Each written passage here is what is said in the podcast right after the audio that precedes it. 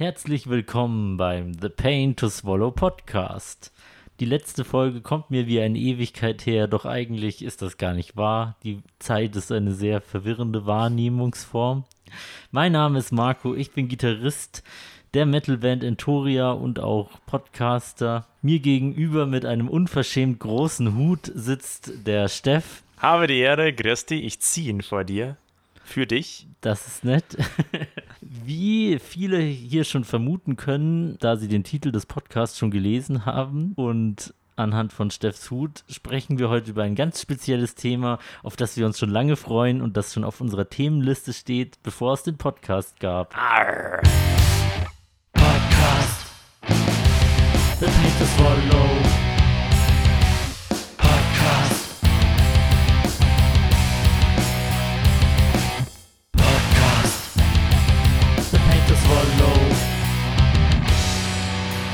Augenklappen auf, Haken raus, äh, Kopftuch, Bänder auf die Birne und lange Schlabberhosen angezogen. Und den Papagei nichts vergessen. Richtig. Genau. Wir sprechen heute über Pirate Metal. An und für sich ganz generell. Ob der echte Pirat von früher wirklich diesen Look gefolgt hat, werden wir auch im Laufe des Podcasts später noch herausfinden. Also es lohnt sich. Schätze vergraben, Skorbut kriegen und sich nur von Rum ernähren. Ich freue mich drauf. wir haben hier im Podcast eine Tradition, die wir hier nicht vernachlässigen wollen und die wir erstmal abhaken wollen, bevor wir uns weiteren Themen widmen. Richtig. Wir trinken am Anfang jeder Folge einen Schnaps fragwürdigen Geschmackes, weshalb auch der Titel des Podcasts zustande kam. Der heutige Sponsor des Getränks bist du, mein lieber Steff.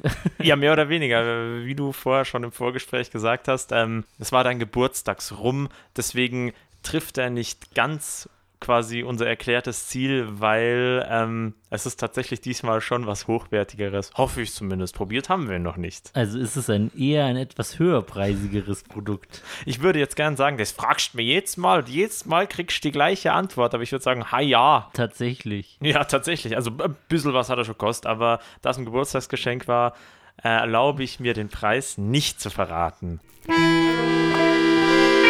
Der eklige Schnapp. Aber dann verrate unseren Podcast-Lauschern und Lauscherinnen doch mal, wie die Flasche aussieht. Jawohl.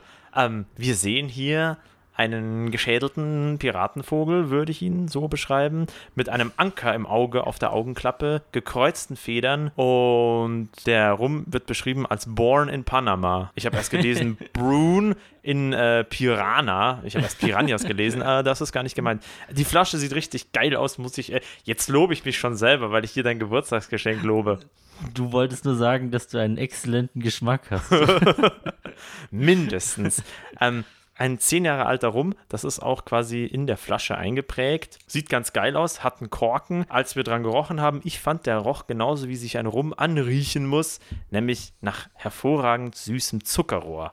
Ja, ich fand das Besondere an der Flasche ist tatsächlich der Korken. Hat bisher keinen Rum, den ich je getrunken habe, gehabt. Ja, wie gesagt, hoffentlich korkt der Rum nicht, gell? Ich denke nicht. Aber dann riechen wir nochmal dran. Wie sagte ein altes Bandmitglied von uns doch immer so schön, nicht lang schnacken, Kopf in den Nacken, gell? Wenn du das so überlieferst, wird das jetzt für die Nachwelt ebenso erhalten bleiben. Dann schauen wir mal, wie der schmeckt, oder? Ja. Prost. Aha, ja. Ich finde, er ist recht mild. Ja, fand also ich auch. angenehm zu trinken. Ja. Der Pain hält sich diesmal in Grenzen. Nur der Swallow. Nur der Swallow fällt umso leichter. Ja, da muss ich gleich nochmal einhaken und erzählen, ich bin ja kein großer Fußballfan, aber ich habe mich trotzdem breitschlagen lassen zum Deutschlandspiel, was wir quasi noch gewonnen haben, die hiesige Mannschaft mit 4 zu 2 gegen, ich weiß schon nicht mehr. Da war mein Biergarten und da meinte ein Spätzle von uns, ja, bei jedem Tor, da trinken wir jetzt einen Schnaps, gell? Und ich war so froh, dass er das nicht durchgezogen hat, weil er meinte halt wirklich jedes Tor und es gab ja sechs Tore in diesem Spiel. und dann hat er halt zum, ich glaube, zum Ausgleich oder, ach, ich weiß es nicht mehr, ich habe mich nicht so interessiert dafür. Ich habe mich halt hingeguckt gesagt, schön in der Kneipe, die Stimmung war gut. Das möchte ich dem Fußballhype nicht absprechen, dass es richtig äh, geil ist, dieses Feeling, dass sich alle freuen und so, das ist toll. Und dann ähm, hat dann Williams Christburn ausgegeben, unser Spätzle. Und den habe ich getrunken und ich habe gut gegessen davor und der Gurdi äh, Gosmas genossen und da dachte ich mir echt so, das ist the pain to swallow. Der war so grottenwiderlich, dieser Williams Christbjörn Schnaps. Boah! Also beim nächsten Mal bringst du uns da welche mit. Ja.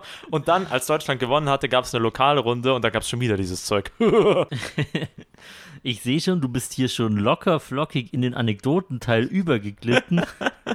Wenn man so will. Das geht ja heute runter wie Öl.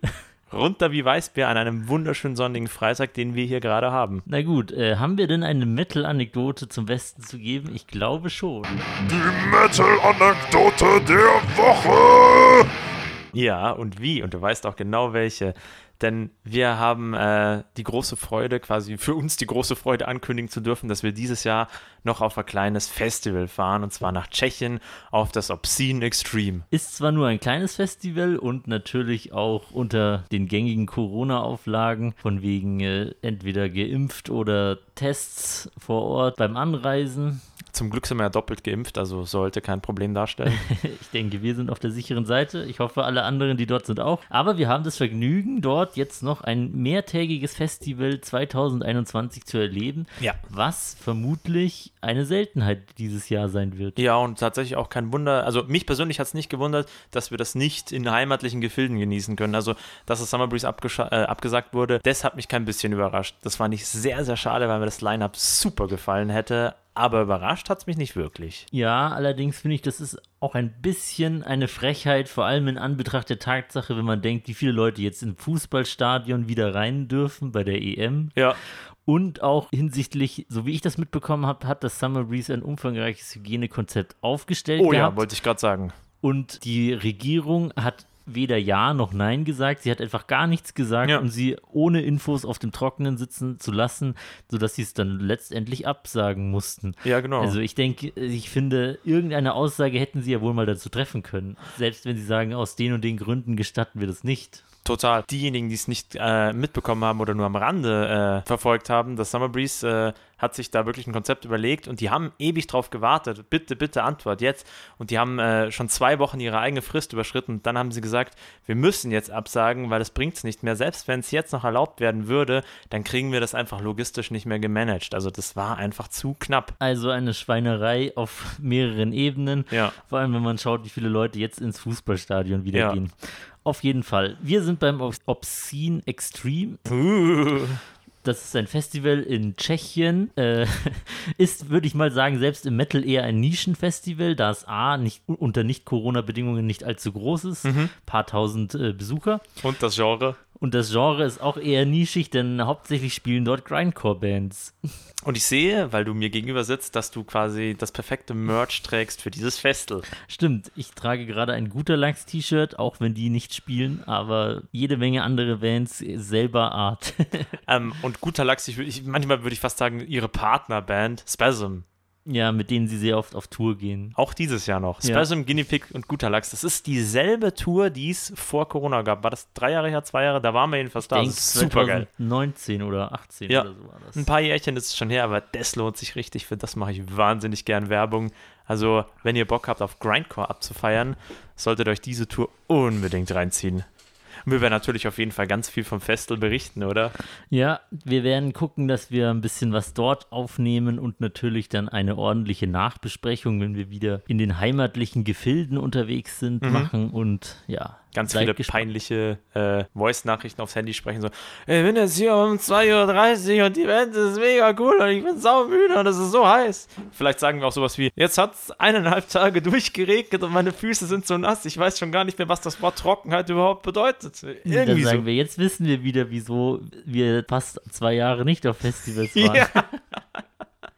Naja, wir freuen uns und wir werden berichten. Man darf gespannt sein. ja, hoffentlich zieht's euch rein. Ich würde mal sagen, das äh, wäre damit auch die dieswöchige Metal-Anekdote, Mhm. auch wenn es mehr eine Metal-Neuigkeit ist. Ja. Doch, damit wir nicht schon wieder eine Folge in Überlänge produzieren und dieses Thema, das wir heute besprechen, äh, provoziert das quasi, gehen wir, glaube ich, mal straight zu unserem Hauptthema, dem Piraten-Metal oder Ja. dem Pirate-Metal über. Erstmal möchte ich sagen, ob und wie Pirate Metal jetzt ein richtiges Genre ist oder eher eine Art Konzept, ein thematisches Konzept. Das werden wir ganz am Ende noch diskutieren. Ich würde mal damit anfangen zu beschreiben, wie ich Pirate Metal musikalisch wahrnehme. Ja, hau raus. Also, ich finde, der Pirate Metal ist eine Mischung aus Elementen des Folk Metal. Auf jeden Fall. häufig, Ja. Und auch sehr viel Heavy und, also Oldschool Heavy und ähm, Power Metal Elemente mit reingemischt. So hätte ich spontan total genauso eingeschätzt. Ich gesagt, äh, Power Metal mit Folk-Einfluss. Auch wenn ich mich nicht quasi darüber informiert hätte, hätte ich das spontan genau so beschrieben. Ja, der Folk-Einfluss ist manchmal größer, manchmal quasi gar nicht vorhanden. Mhm. Aber in den meisten Fällen ist es immer mit einer Prise Fun Ja. noch gewürzt. Ja. Und ob diese Kombination jetzt schon äh, würdig ist, ein neues eigenes Genre zu bekleiden, werden wir im Laufe dieser Diskussion heute hier noch erörtern. Ich bin gespannt. Ich denke, da gibt es auch kein richtig oder falsch, aber Nur eine persönliche Einschätzung. Arr. Richtig. Wir werden auch nicht zu tief in die Genre-Diskussion abdriften, denn wir wollen mal eine Folge machen, die ist auch schon geplant, also es wird nicht mehr allzu lang dauern, über Genre versus thematisches Konzept. Ja. Dazu holen wir uns aber natürlich Leute, die sich ein bisschen besser mit dem musikalischen Aspekt auskennen als wir. Nämlich sind wir mit einem Musikwissenschaftler im Gespräch, der in dieser Folge dazukommt. Ah, das ist so geil, wenn man Connections hat. Da freue ich mich auch schon richtig drauf. Das ist ein guter Spätzle von uns. Und ein paar, die uns zuhören, werden den auch kennen, ne? Aber mehr wollen wir noch nicht verraten. Nein. Auf jeden Fall. Zurück zu den Piraten. Weißt du, was ich mich gerade spontan gefragt habe? Ohne jetzt äh, krass abdriften zu wollen, kennst du diese Spongebob-Folge, wo sie Piraten werden und dann jeden Satz R, immer R mit R beenden müssen, R, aber wenn wir das machen, werden die Leute wahnsinnig, wenn sie uns zuhören. Ich glaube, ich kenne die sogar und ich kenne nicht so viele Folgen, aber ich glaube, mich dunkel zu erinnern, die mal gesehen zu haben. Also alle zwei Minuten spielen wir ein R ein, damit ihr euch thematisch besser einfühlen könnt. Das lösen wir dann einfach in der Post-Production. das ist dein Job. Genau, ich schneide jedes Ä von dir raus und füge ein R ein. Dann wird es richtig peinlich. Wie gesagt, das habe ich schon, ich glaube, schon in mehreren Folgen erwähnt. Als du mir das gesagt hast, ist es mir selbst aufgefallen und dann dachte ich so, oh mein Gott, was rede ich den ganzen Tag? Und dann hast du erstmal ein Linguistik-Seminar gebucht. Ja, ja. Und dann bin ich abgedriftet und bin zum Edmund Stoiber geworden und habe gesagt, ja, äh, äh, äh, äh, äh. Nee, Schmarrn. Zurück zum Okay. Pirate Metal. Wann bist du das erste Mal auf Pirate Metal gestoßen? Hm, das ist ganz einfach zu beantworten. Das war eine der ikonischsten Bands dieser äh, Erscheinung, nämlich äh, ganz klar Ailstorm mit Keelhole, The Filthy Land. Hm? Also dein Einstieg war Ailstorm. Ja. Ich glaube, dass, er das, dass das auch mein Einstieg in den Pirate Metal war, aber natürlich ist das eher so die Spitze vom ja, Eisberg. der Grundstein ist viel älter, oder? der Grundstein ist wesentlich älter und ich glaube auch, also Ailstorm sind quasi nur so die bekanntesten unter den Pirate Metal Mhm. Bands. Doch auch in modernen Zeiten gibt es noch viele andere Vertreter, aber dazu später mehr. Sollen wir mit dem Grundstein anfangen? Ja, hau raus, ich bin so gespannt. Also, den Grundstein hat meiner Meinung nach eine Band gelegt, die hieß Running Wild. Das ist eine deutsche Gruppe, oder? Ja, das sind Deutsche. Ha. Die haben sich nach einem Song von Judas Priest benannt, ein gleichnamiger Song.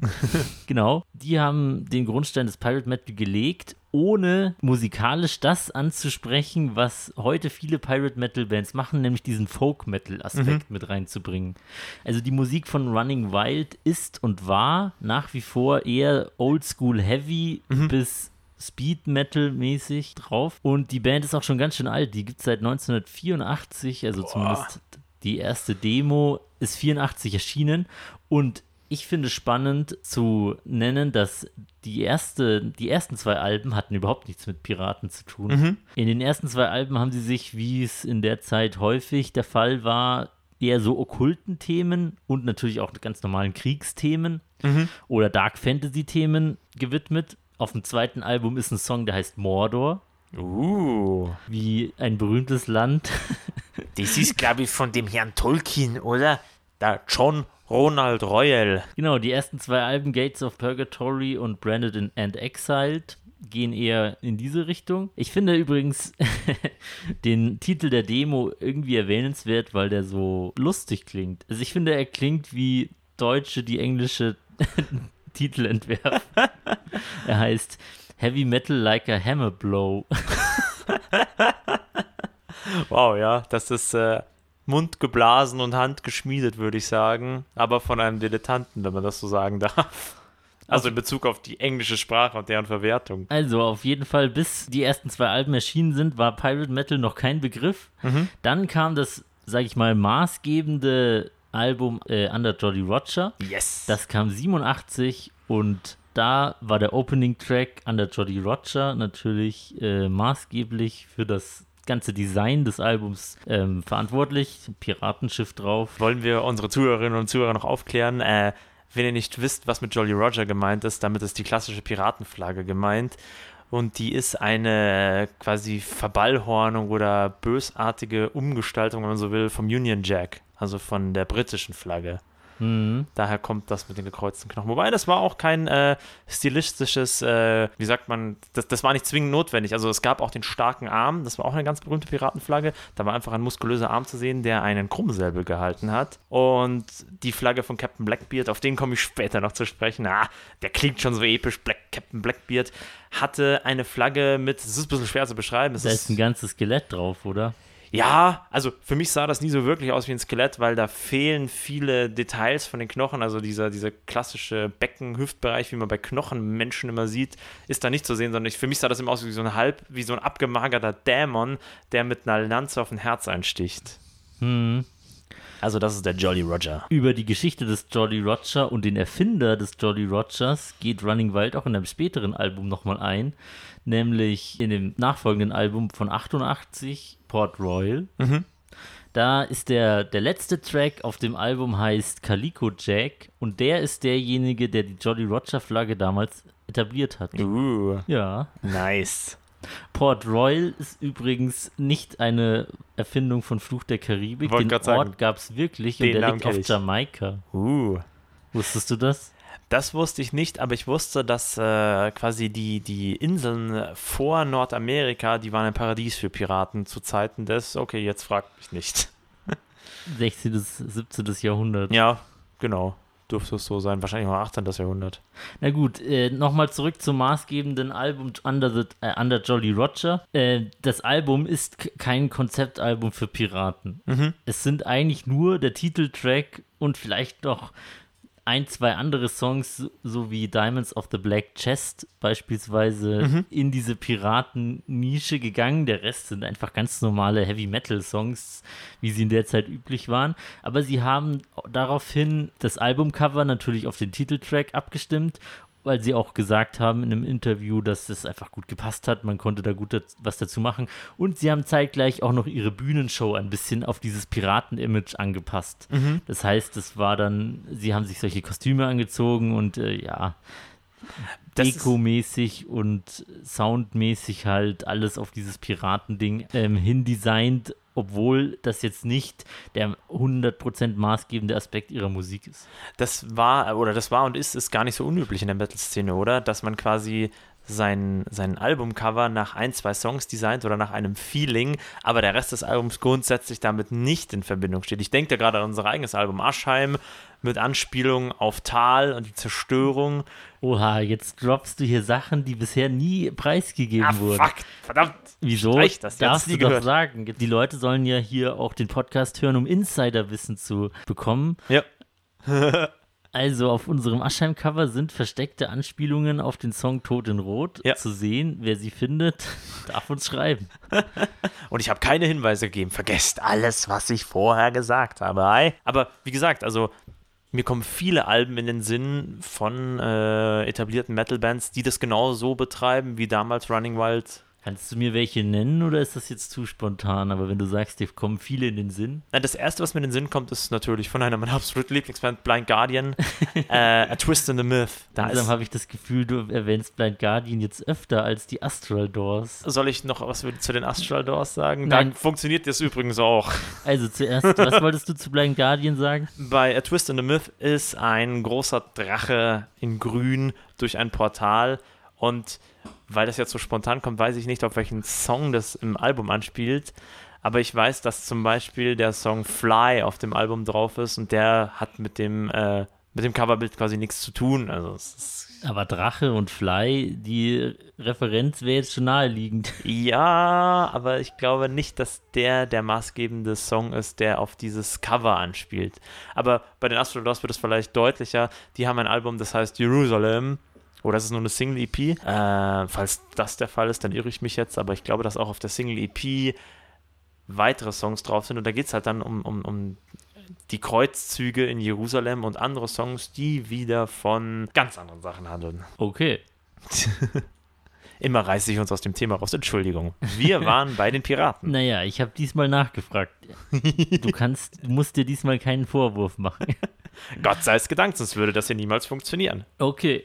Also, was ich zu Running Wild noch erzählen wollte und was ich schon leicht angeschnitten habe, die haben, das geht auch durch die ganze Diskografie. Manchmal haben sie Alben, die mehr mit dem Piratenthema zu tun haben, manchmal sind auch wieder Alben dazwischen, wo es quasi gar keine Anspielung gibt. Genau, und dennoch äh, ist das eigentlich die maßgebliche Pirate Metal Band, die als, sag ich mal, Urvater des in Anführungszeichen Genres genannt wird Mhm, und der- bekannt wurde. Der Boden, auf dem die Piraten herausgesprossen sind. Genau, Wie ist das eigentlich heute? Hast du die aktuellen Alben von Running Wild gecheckt? Die sind ja noch aktiv, oder? die sind wieder aktiv, ja. Sind die noch dabei mit Pirate Metal oder ist das jetzt quasi abgeschlossen fürs erste Mal? Ich denke, die, wie ich es gesagt habe, hier und da Referenzen zu finden, aber kein durchgehendes Konzept, das Ja. immer und überall erfüllt werden muss. Mhm. Genau, ich habe auch äh, mir die neuesten Alben jetzt mal angehört und ich finde, vom Sound her sind sie sich auch sehr treu geblieben und haben sich selbst, obwohl sie sich quasi so einem Konzept verschrieben haben, nicht wirklich verändert. Wahnsinn. Ja, es gibt Bands, die ihre äh, Einstellungen oder ihren Sound komplett ändern und umarbeiten und andere, die immer geile Sachen immer weiterentwickeln. Ist auch nicht verkehrt. Da haben wir immer viel Freude dran. Dann machen wir jetzt eine kurze Pause. Denn wir brauchen noch ein Weißbier, oder? Ja. Und weiter geht's. Yes. Jetzt haben wir frisches Weißbier, jetzt kann es richtig losgehen. Gut, einen Satz noch zu Running Wild, dann habe ich eigentlich dazu nichts mehr zu sagen. Auch der Fun-Metal-Aspekt, der anfangs erwähnt wurde, ist jetzt bei Running Wild nicht wirklich vorhanden. Also ich finde, die haben immer ihren seriösen Heavy Metal gemacht und das war's dann. Ja, man muss einen Unterschied machen zwischen guter Stimmung und lustig. Das ist nicht dasselbe. Richtig, ich rede jetzt von lustig. Genau. Soll ich dir erzählen, wie ich zum Pirate Metal heute recherchiert habe? Gerne. Ich habe einfach mal Pirate Metal eingege äh, eingegeben in Google, äh, in, in eine Suchmaschine unseres Vertrauens. Wieso sagen wir denn jetzt nicht mehr Google? Weiß ich auch nicht, weil du es manchmal so äh, wortreich umschrieben hast. Und ähm, da Ja, kam. nur bei Marken, die ich nicht unterstützen will. Ach so, ja, dann sollten wir das vielleicht wirklich nicht sagen. ähm, wenn man Pirate Metal eingibt, dann kommen die üblichen Verdächtigen, auch Running Wild, natürlich ganz weit oben Ailstorm und viele äh, das Genre erhaltende Bands. Und dann habe ich mal gedacht, so, naja, jetzt gibst halt mal Pirate Rock ein, um zu schauen, was da so bei rumkommt. Und das erste, was kommt, ist ein Hochseilgarten in Isenhagen in Hannover, die sich als Pirate-Theme präsentieren. Und da gibt es tolle Videos auf YouTube. Also, ähm, Aber warum kommt das, wenn man Pirate Rock eingibt? Wenn Weiß ich man da nicht. auf Felsen klettert. die heißen Pirate Rock, ja. Das ist ein Ach Hochseilgarten. so, okay. Habe ich jetzt nicht genauer recherchiert, aber fand ich sehr witzig. Und dann bin ich auf eine Playlist von einem Lokalradiosender hier gestoßen. Und das erste Lied war übrigens auch Keelhold. Und dann kamen lauter interessante Geschichten. Ein Lokalradiosender, Ja. also Bayern 3, Du liegst gar nicht so falsch. Du liegst gar nicht so falsch. Rockantenne. Richtig. Da waren dann Sachen dabei, wo ich mir gedacht habe, so, wow, hätte ich so nicht erwartet, dass die mit dem Pirate-Theme was am Hut haben. Aber bei näherem Hinhören sozusagen ähm, hat es total gepasst.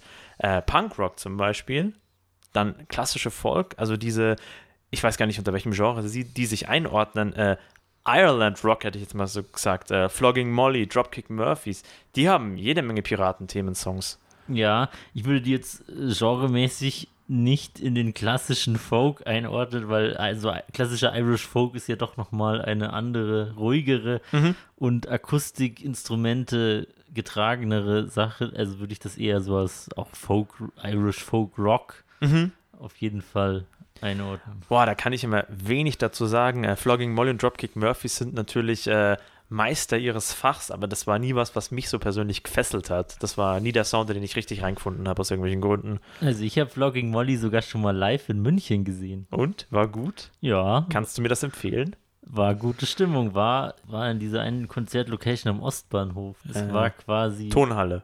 Ei? Ja, ich glaube, es war die Tonhalle. Ja. Weil da gab es ja noch die Theaterfabrik, das andere große. Mhm. Ja, nee, was war die Tonhalle? Ja, und quasi die ganze Tonhalle war ein einziger Pogo.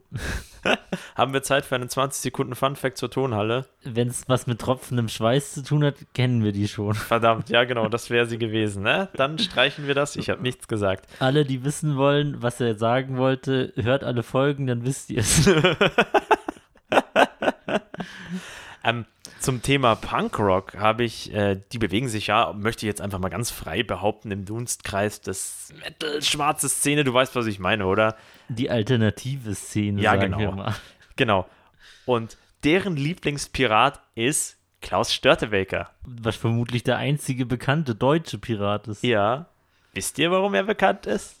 Weil er angeblich ohne Kopf durch die Gegend gelaufen ist. Genau, also die Geschichte war damals so, dass Klaus Störtebeker hingerichtet wurde und das hieß quasi von den Henkern, an jedem, an dem du kopflos vorbeiläufst von deiner Mannschaft, den lassen wir leben. Und der Legende nach hat er es halt geschafft, kopflos an allen vorbeizulaufen und seine Mannschaft zu retten. An Ja. allen. Ich dachte nur an 17 oder so. Ah, gute Geschichten verdienen es, ausgeschmückt zu werden. Ich habe es nicht mehr nachgelesen. Okay, jeder Einzelne wurde gerettet. Aber Genau. waren die Leute dann auch so ehrenwert, sich an ihr Wort zu halten oder haben sie sie trotzdem umgebracht? Ich glaube, äh, tja, das ist schwer zu sagen, weil es ist halt eine Sage. Dann eben laut Sage. Genau, laut Sage wurden die natürlich verschont. Und Klaus Störtebeker wird eben im Punkrock als eine Art moderner Robin Hood verehrt. Als Aber jemand- im Punkrock internationalen Bereichs oder jetzt schon eher auf Deutschland, weil das eher so eine lokale Berühmtheit ist? Deu Deutschland, ja, ja. International äh, wüsste ich jetzt gar nicht, ob Klaus Störtebeker bekannt ist, aber es gibt jedenfalls ein Bier, was so heißt, wenn ich mich recht erinnere, oder? Stimmt. Das ist, glaube ich, auch eher so ein Craft-Bier. Ja. Schmeckt aber gar nicht schlecht. Da ist ein Schiff drauf. Es ist wunderschön. Das verwundert mich jetzt wiederum weniger. Ja, und das fand ich sehr faszinierend, dass da eben noch eine ganze Blase dran hängt mit äh, Sounds, die mit Piratenthemen zu tun haben. Ich habe jetzt nicht recherchiert, ob es auch Piraten-Techno oder Piraten-Volksmusik oder naja, es gibt äh, einige Techno-Remixes von den Fluch der Karibik-Songs. Stimmt, ja. You are a pirate. Oder Hey Ho, Captain Jack. das ist doch auch so ein Relikt aus den 90ern. Ah. Naja, spannend, Mhm. dass es noch äh, auch in, sag ich mal, im übergeordneten, ruhigeren Rock Piratenthemen gibt. An dieser Stelle könnte ich jetzt noch ergänzen, dass wir uns heute tatsächlich eher auf den Metal-Aspekt fixiert haben von den Natürlich. Piratenbands. Deswegen haben wir auch solche, sag ich mal, eher akustischeren, richtig ins in Folk-Richtung gehenden Spaßbands wie Mr. Hurley und die Pulveraffen und so weiter, Knasterbart und Konsorten Ja. mal rausgelassen. Super geiler Sound, aber heute nicht Fokus des Genau. Themas. Wir fokussieren uns doch eher auf den Metal-Aspekt der Piraterie. du hast dann, äh, nachdem du das gefunden hast, hast du dann noch weiter recherchiert und bist worauf gestoßen? Das nächste, worauf ich gestoßen bin, oder beziehungsweise das war das erste, was natürlich gleich in der Playlist war, das war Ailstorm. Können wir auf Ailstorm näher eingehen? Ja, können wir gerne. Da habe ich auch einiges beizutragen. Deswegen lass uns gerne über die, sag ich mal, bekannteste Piraten-Metal-Band vermutlich weltweit Ja. zu sprechen kommen. Möchtest du zur Band was erzählen? Weil ich würde gerne auf einen bestimmten Song eingehen. Ah, ich kann zu einigen Songs was sagen. Aber wenn wir gerade mal beim, beim Anfang anfangen von Ailstorm. Fangen wir beim Anfang, Anfangs, Anfang an. Ailstorm haben ja ihre ersten Alben. Genau, das erste Album war Captain Morgan's Revenge von 2008. Also in den späten 2000ern Ja. hatten die so ihren Album-Durchbruch. Ich möchte noch nicht sagen, ich glaube, der kam erst ein bisschen später, so 2011 wahrscheinlich. Aber das trifft sich genau mit meinem Feeling. Da war ich 15 und ich habe das Gefühl, das ist ewig und drei Tage her mit Ailstorm. Gefühlt. Weißt du, was ich meine? Ja, Wir werden alt, Marco. naja, es gibt schon noch ältere Urgesteine der Metal-Szene. Natürlich. Natürlich. Die werden dieses ganze neumoderne Zeug, über das wir reden, ah, den Schmarrn, das, abwinken. die, das moderne Zeug, das braucht's nicht. Dabei reden wir eh schon nicht über das ganz neue Zeug. Ja, stimmt allerdings. Wir reden so über das Mittelalter des Metals. Naja, also Ailstorm, eine Band aus Schottland, die Ende der 2000er einige erfolgreiche Alben rausgebracht hat und auch nach wie vor aktiv ist. An dieser Stelle kann ich jedem, der detaillierte Infos zu Ailstorm will, etwas empfehlen, worüber ich bei meiner Recherche gestoßen bin und worauf ich auch jetzt einige Infos habe, die ich jetzt nennen werde. Und zwar gehen da Grüße raus an die Kollegen vom Übermetal Podcast. Die haben nämlich mal eine Folge, eine ganze Folge über Ailstorm gewidmet und gehen da auch detailliert jedes Album durch und äh, bringen auch jede Menge Trivialfakten über Ailstorm. Sweet. Also viele Dinge habe ich daraus entnommen. Vielen Dank für die Recherche. Ich zitiere euch jetzt hin und wieder. Also, jeder, der noch detaillierteres Ailstorm-Wissen ansammeln will, hört den Über Metal Podcast. Was ich sagen wollte, das zweite Album Black Sails at Midnight, schon einige Referenzen, die definitiv den Fun-Aspekt des Pirate Metals unterstreichen. Und ich bin mir sicher, viele Leute wissen das gar nicht. Nämlich Erkläre. Der, der Closing Track Wolves of the Sea ist gar kein Ailstorm-Song, sondern ein Cover. Okay. Von wem? Wie die Band heißt, weiß ich jetzt nicht, aber sie waren beim Eurovision Song Contest mal. Okay. Für Lettland sind die angetreten und ich kann dir nur empfehlen, schau dir mal diesen Auftritt an. Ja. Das ist nämlich mehr als cheesy und äh, der Fremdschämen-Aspekt da- darin ist sehr gut. Also, wenn du dir vorstellst, du bist jetzt beim Eurovision Song Contest und präsentierst diesen komischen Song in Piratenoptik, dann äh, holst du dir noch Kostüme, nimmst einfach die ersten, die es bei Amazon gibt. und dann führst du noch so eine Tanzchoreografie auf. Ja, das klingt ungefähr so wie jeder Song, der von Deutschland im Eurovision Song Contest War nicht Deutschland, war Lettland. Ja, aber hätte gut zu uns gepasst, gell? Auf jeden Fall hat Brutal. Ailstorm diesen mehr als cheesigen Auftritt nicht minder zum Anlass gesehen, diesen Song zu covern und daraus eine vernünftige Metal-Nummer zu machen. Und da ich denke, die meisten wussten das gar nicht, dass es ein Cover ist, haben sie es offenbar sehr gut hinbekommen. Uh, da muss ich jetzt ganz kurz noch auch einen Fun-Fact raushauen. Ähm, du kennst sicher den Song You're in the Army now, oh, oh, und so weiter. Hä? Ja, der ist doch von Status Quo. Genau, Oder? der ist nicht von Status Quo. Das ist ein Cover von einer Band, die niemals berühmt wurde. Ich kann dir den Namen nicht sagen, aber ich bin 100% davon überzeugt, das weiß ich, dass das ein Cover ist. Den haben die nicht ursprünglich geschrieben, aber die sind damit berühmt geworden. Gab es öfters in der Musikgeschichte, vor allem in der Popmusik. Okay. ich finde, das mit Wolves of the Sea und, der, und dem Cover beschreibt sehr gut den Humor, den Ailstorm schon immer unterschwellig und manchmal offensichtlicher in ihre Songs eingebaut haben. Viele Dinge sind einfach nur in so ein Piratenkostüm verpackt, die eigentlich äh, ganz alltägliche Themen beinhalten. Was möchtest du denn noch zu Ailstorm sagen? Also das Erste, was mir einfällt, ist, und ähm, dafür lasse ich mich auch gerne schelten und ausbuhen, die sind immer witziger geworden, bis es so absurd wurde, dass ich mich da nicht mehr reinfinden konnte in den Sound. Aber an dieser Stelle möchte ich sagen, sie waren schon immer witzig. Das Ja, ja. war immer Teil des Konzepts und eigentlich haben sie sich gar nicht so sehr verändert. Nur irgendwann hatten sie keine Lust mehr, sich auch noch auf der Bühne als Piraten zu verkleiden. Ja, ja, ja. Äh, ich erinnere mich da an das Konzert von Elstorm auf dem Summer Breeze, wo sie diese Ente hatten. Zu dieser Ente kann ich dir auch noch eine Geschichte erzählen, Ja, wie die denn entstanden ist. Das war tatsächlich äh, dem, dem, der Metal Cruise, der Full Metal Cruise, ja, diese Metal Kreuzfahrt. Kreuzfahrtschiff. Ja. Ich glaube sogar dem Original aus Amerika. Ich glaube, die heißt 50.000 Tons of Metal. Also entweder das oder die europäische Version, die Ja, Full Metal ja. Cruise. Der, äh, dort hatten sie einen Auftritt und auf dem Schiff gab es keine Backdrops. Die Bands wurden im Vornherein informiert, dass sie ihre Backdrops gerne digital mitbringen sollen, Aha. was Ailstorm natürlich vergessen hat. Ah. Problem, auf dem Schiff gab es auch kein Internet. Das heißt, sie konnten sich nicht mal irgendwas runterladen oder so. Das einzige Foto, das irgendeiner der Bandmitglieder gerade auf dem Handy hatte, war diese Ente. Also haben sie einfach, also diese, das ist ja keine normale Ente, das ist ja Nee. so eine Banana-Duck, so eine Ente, die Ja. in so einer Banane endet. Ja. Also haben sie das zum Anlass genommen, das einfach als Backdrop zu nehmen. Also- und haben dann in darauffolgenden Konzerten und Touren das dann beibehalten, weil sie Ja. es lustig fanden. Ja, also ich kann sagen, äh, mit, mit diesem Fun-Fact-Wissen ist das besser. Aber als ich die auf dem Breeze gesehen habe und das gesehen habe, dachte ich mir nur so, was, was ist das denn jetzt? Das, das ist ja witzig, aber das ist absurd. Also, das macht es ja nicht schlecht, das will ich nicht gesagt haben.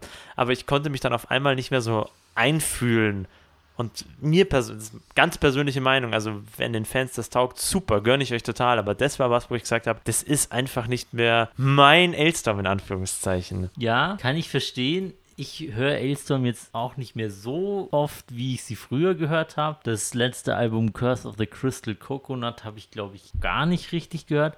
Aber ich möchte sagen, Ailstorm sind sich immer treu geblieben. Diesen albernen Fun-Aspekt gab es von Anfang an. Da gibt es unzählige Songs, wo solche Referenzen möglich sind. Ich kann dir auch noch ein paar Geschichten zu Songs erzählen. Oder hast du noch was zu Ailstorm? Ja, wenn wir bei Songs von Elstorm sind, äh, ich würde gern auf den, ich würde sagen, also mein persönlicher ultimativer Pirate Metal Song Keelhold. Das war ja eine der ersten ganz, ganz großen Nummern von Elstorm. Und was mir da so aufgefallen ist, weil ich habe mir das halt reingezogen mit Videos und Untertitel zu den Lyrics. Ich dachte mir so, ah, da sind diese ganzen alten englischen Worte. Also mein Englisch ist jetzt nicht das allerbeste, aber da sind Worte drin, die findest du in Songtexten sonst nie. Scoundrel für Schurke. Normalerweise sagt man Rogue oder Landlubber, also Landratte. Oder in einer Passage kommt vor, der Lurk's a traitor. To Lurk, das ist, äh, das kenne ich sonst nur aus, aus, aus meinem äh, Fantasy-Dunstkreis, Magic the Gathering und so Kram. Da gibt es noch Lurker. Das fand ich, das, das gibt so ein richtiges Pirate-Feeling was, äh, wie du ja gesagt hast, der Humor war immer drin und da gibt es auch lustige Passagen, aber das machte das Ganze noch so ein bisschen mystisch und, und säbelrasselnd. Also, das hat mir das Feeling gegeben, was dann nach und nach ein bisschen abgehebt ist, für mein persönliches Empfinden. Was hast du noch zum Thema Songtext beizutragen? Elstorm hatten einige Zeit lang immer mal so Fun-Beef mit diversen anderen Bands. Echt jetzt? Ja, What? zum Beispiel Glory haben sie mal äh, die Pagan-Szene ein bisschen hops genommen. Mhm. Elstorm waren ja in den 2010er Jahren auch häufig bei diesen Pagan-Festen und Ja. äh, Heidenfesten Ja. mit so vielen Pagan- Pagan-Bands unterwegs. Da haben sie zum Beispiel mal einen Fun-Clinch mit der Band Turisas angefangen. Aha. Turisas haben daraufhin einen Song geschrieben, der heißt Hunting Pirates. Oh! Und Ailstorm haben äh, daraufhin der Pagan-Metal-Szene den Krieg erzählt, indem sie ja das 2011 erschienene Album ähm, Back Through Time geschrieben haben und benannt haben, wo es ja quasi in der Hauptstory darum geht, dass Piraten durch die Zeit reisen, um Wikinger zu töten. Oh! Okay, das ist, das ist sehr stilvoll. Also, sowas hat schon was. Ja, und ansonsten hatten Ailstorm auch mal einen kleinen Konflikt mit einer, also einen kleinen echten Konflikt mit einer namhaften, auch deutschen Band, nämlich Gravedigger. Okay, mit denen hatten sie äh, Beef. Ja, die waren nämlich auch mal zusammen auf Tour und irgendwann kam der Sänger wohl, der Sänger von Gravedigger wohl zu denen her, weil die immer die, den Opener gemacht haben, die Vorband. Was seid ihr eigentlich für eine Rumpel-Kombo? Hat er zu ihnen gesagt, woraufhin Ailstorm den Song Rumpel-Kombo Oh mein Gott. geschrieben haben. Der Song dauert nur sechs Sekunden. Und zu diesem Song kann ich dir auch einen Fun-Fact erzählen. Sie haben den Sänger von Gravedigger bei der GEMA als Originaltexter hinterlegt. Ja. Das heißt, jedes Mal, wenn sie diesen Song live spielen, bekommt der Sänger von Gravedigger ein bisschen Geld. Das ist ja der Hammer. Also, das finde ich ja richtig stilvoll. Das ist richtig cool. My Gravedigger. Wenn ich an Gravedigger denke, denke ich immer an dieses äh, Lied zusammen mit Doro Pesch. Und das ist, also das ist schon wieder eine ganz persönliche Meinung, ja, aber das ist eines der schlecht aufgenommensten Lieder, die ich je von einer ultra professionellen, super etablierten Band mit sehr, sehr bekannter Gastkünstlerin gehört habe. Das ist, äh, da geht es irgendwie um, um Gravedigger hat ja immer das Grundthema dieser Kampf Schottland gegen England, also United Kingdom gegen Ich weiß gar nicht, ist das das Grundthema? Es gibt zumindest ein Album mit dem Konzept, aber ist das weiter als dieses Album? Äh, Gefühlt. Also wenn ich Gravedigger höre, vielleicht höre ich auch immer nur dieses. Ich glaube, du hörst immer nur dieses Album, Ja. weil das das bekannteste ist. Ja, das kann schon sein. Aber das ist, das ist so fürchterlich, dieses Lied. Ich werde es bei Zeit mal raussuchen. Ich, ich komme gerade nicht auf den Titel. Es ist eine Ballade, also wenig Schlagzeug, viel Akustikgitarre zusammen mit Doro Pesch. Der Sound ist geil, aber das ist so grauselig aufgenommen, aber das ist jetzt eine Abschweifung. Ja, genau, das ist, wovon ich jetzt geredet habe, ist das Tunes of War Album von 96. Das ist halt so Schottland-themed. Aber ansonsten haben die auch äh, Excalibur, König Artus Saga und sonst was mit in ihrer Musik. Ja, die verorten sich halt thematisch immer auf den British Isles, oder? Das weiß ich nicht, so gut kenne ich mich damit jetzt nicht aus, aber man könnte es vermuten auf dem, was wir gerade, den beiden Referenzen, die ich gerade genannt habe. Willst du noch ein Fun Fact zu Gravedigger hören? Ja. Ich habe mir mal das aktuelle Album gekauft. Ich weiß heute nicht mehr, welches es war. Und ich habe eine eingeschweißte äh, Special Edition gekauft beim Mediamarkt. Und dann bin ich nach Hause gegangen und ich denke mir so, oh, jetzt ziehst du dir gleich das Booklet rein. Damals war ich noch so ein richtiger Metal-Groupie, der hat gleich alles zerfleddern musste. Mache ich das Ding auf, war keine CD in dem Ding drin. Das war eingeschweißt. Und ich so, fuck! Das war eingeschweißt und da war keine CD Richtig, das war eingeschweißt und da war keine CD drin. drin. Also ein Produktionsfehler. Ja. Also Nicht mal so, dass der Mediamarkt oder keine Ahnung welcher Genau. Laden das jetzt aus Sicherheitsgründen rausgetan hat, damit Nee. man das nicht klaut. Nee, nee, zum Beispiel, oder ein Assi das einfach mitgenommen hat. Hätte ja auch sein können. Nee, das Ding war eingeschweißt, also bin ich da zurück. Und dann stell dich mal hin als 17-jähriger Bengel mit langen Haaren und Pickeln im Gesicht und sag, meine CD ist nicht drin. Und die Frau am, am, am Infopoint hat mich angestellt und sagt so, aha, ist schon klar, gell? Und ich so, ganz ehrlich, also da, da war keine CD drin. Da habe ich ewig rumdiskutiert. Wieso bist du denn da nicht zu deinen Eltern gegangen, dass die hinfahren sollen? Mama, da war keine CD drin. Die hätten mir auch was gehustet, weil das war halt in der Stadt. Und ich gesagt, da war jetzt nicht ein Ausbür, das konntest du selber regeln. Und ich bin da ohne Schmarrn, ich stand da eine Dreiviertelstunde an dem Point und dann kam halt irgendjemand von der Musikabteilung und ich hatte halt schon wahnsinniges Herzklopfen, weil ich, da, das ist dieser, dieser Effekt, dieses Phänomen, wenn du von der Polizei kontrolliert wirst, du benimmst dich automatisch so, als ob du was angestellt hast, obwohl gar nichts ist. Kennst du das? ja. Genau, so ging es mir.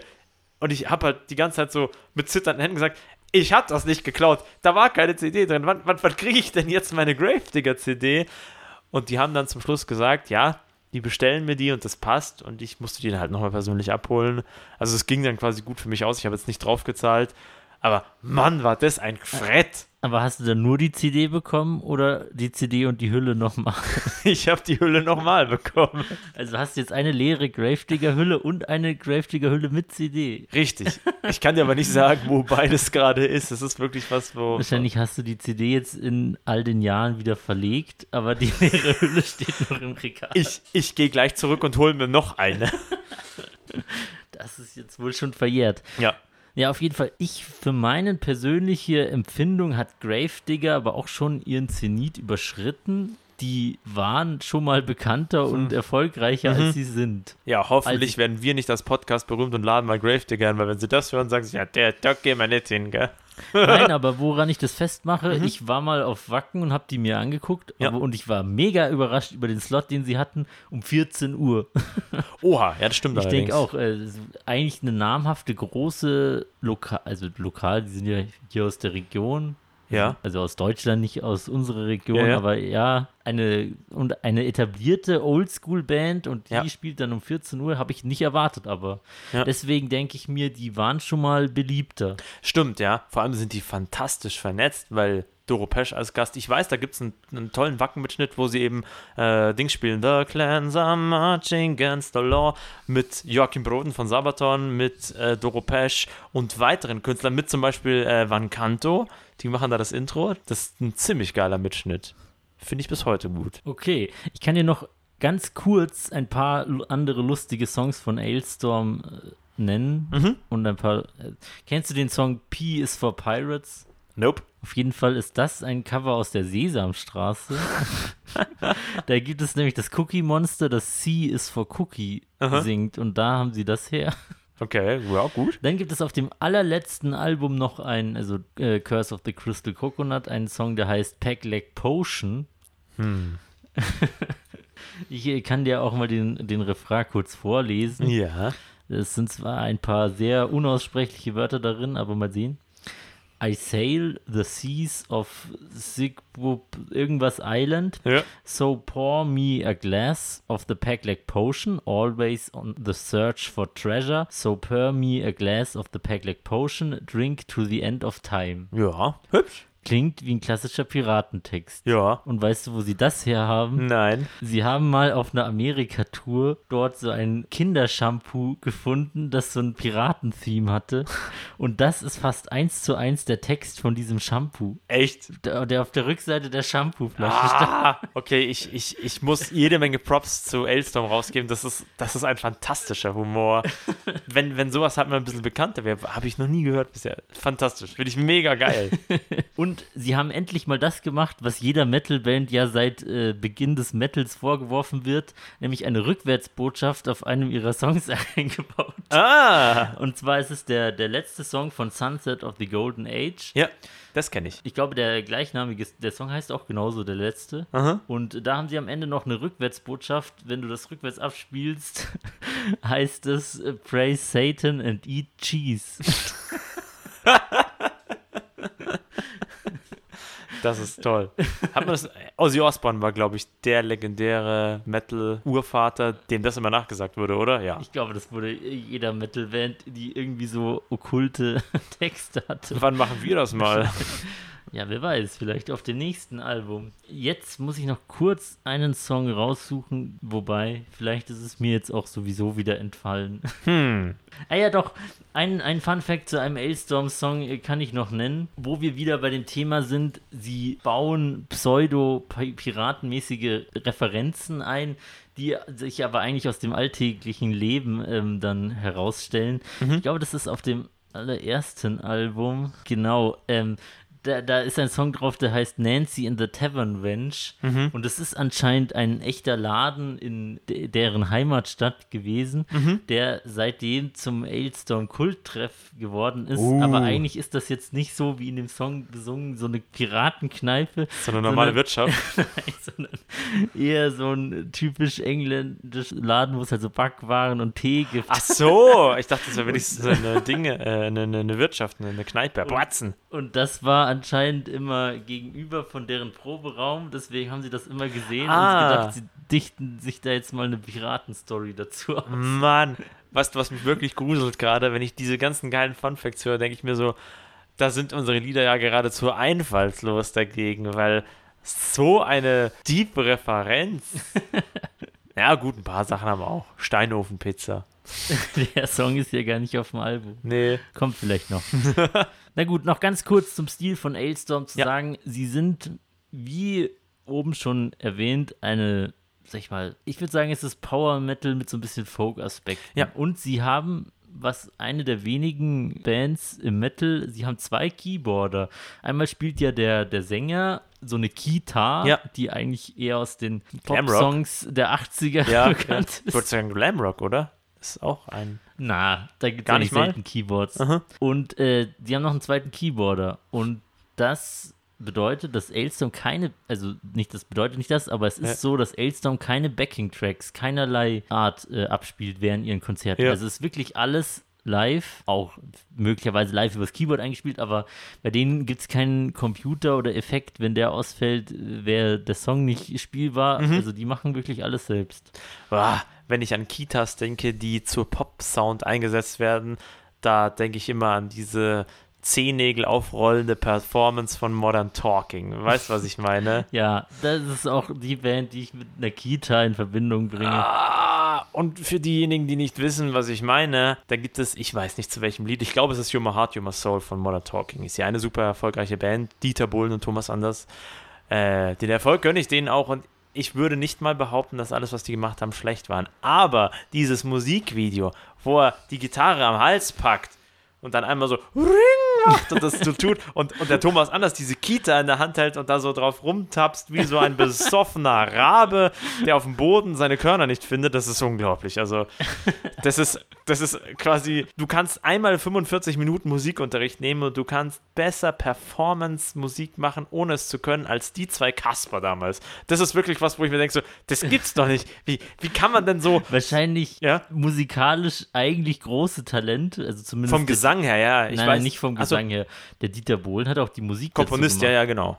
Er hat zwar nicht wahrscheinlich nicht eingespielt, weil es alles äh, programmiert ist und Ja, so weiter. ja. Aber also musikalisch kann man den jetzt nicht absprechen. Aber ja, die Performance wäre authentischer darzustellen. Ja, kann man genau sagen, diese Diskrepanz von wegen zu sagen, ich bin sehr talentiert, was das Komponieren von Popsongs für massentaugliche Musik, die viel Geld einbringt, das kann ich super. Aber wenn ich dann auf einmal mit meinem Spätzle da im Rauch stehe, einem Studio, wo ich mich stundenlang darauf vorbereiten kann, da packe ich das Ding am Hals und, und mach rup, rup, und denke mir so, ja, das sieht ja so geil aus, als könnte ich so toll Gitarre spielen.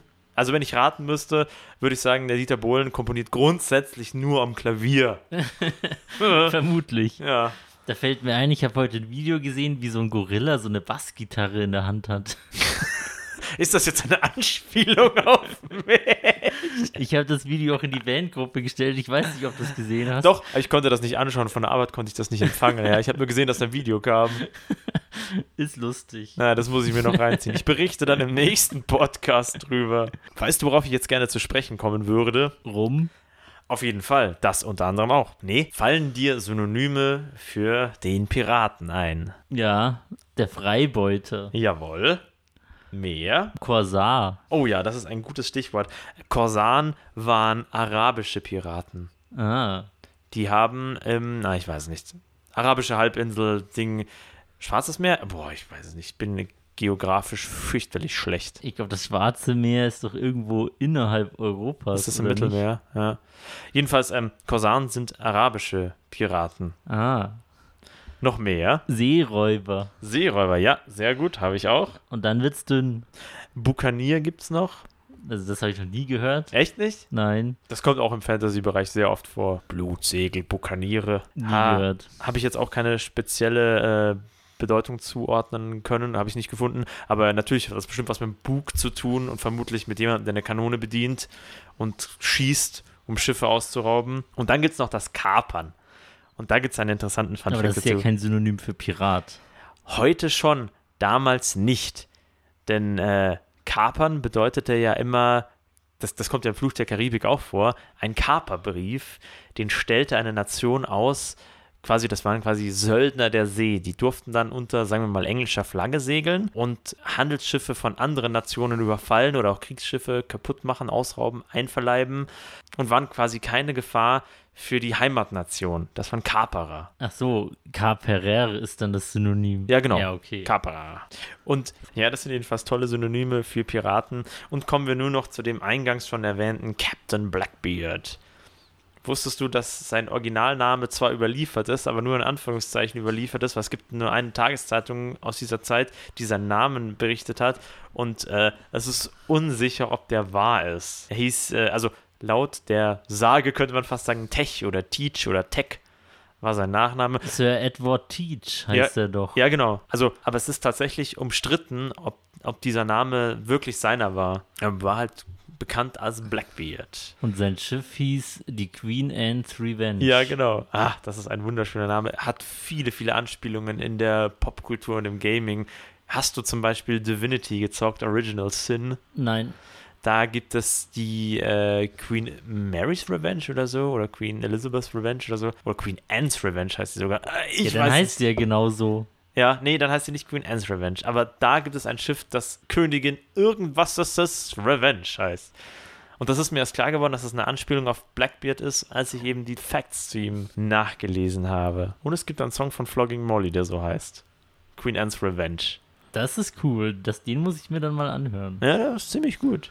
Vielleicht tue ich ihn auch auf unsere The Pain to Swallow Playlist. Uh. Aber möchtest du jetzt schon über Piraten, über die historischen Piraten und Piraten der Popkultur sprechen?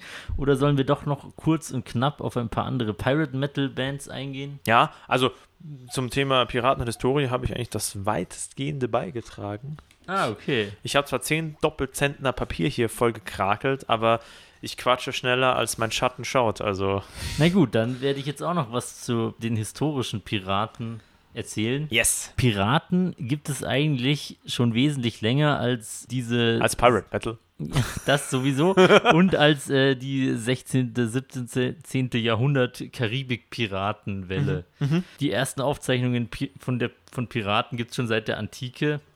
In irgendwelchen Schriften von römischen Feldherren. Dort sind schon das erste Mal Piraten genannt worden. Und äh, Piraten gibt es auch schon so lange, wie es den Handel gibt. Und es ist nicht abwegig, dass Piraten früher auch viel gehandelt haben. Die, die haben den Handel auf jeden Fall in ihren Wurzeln.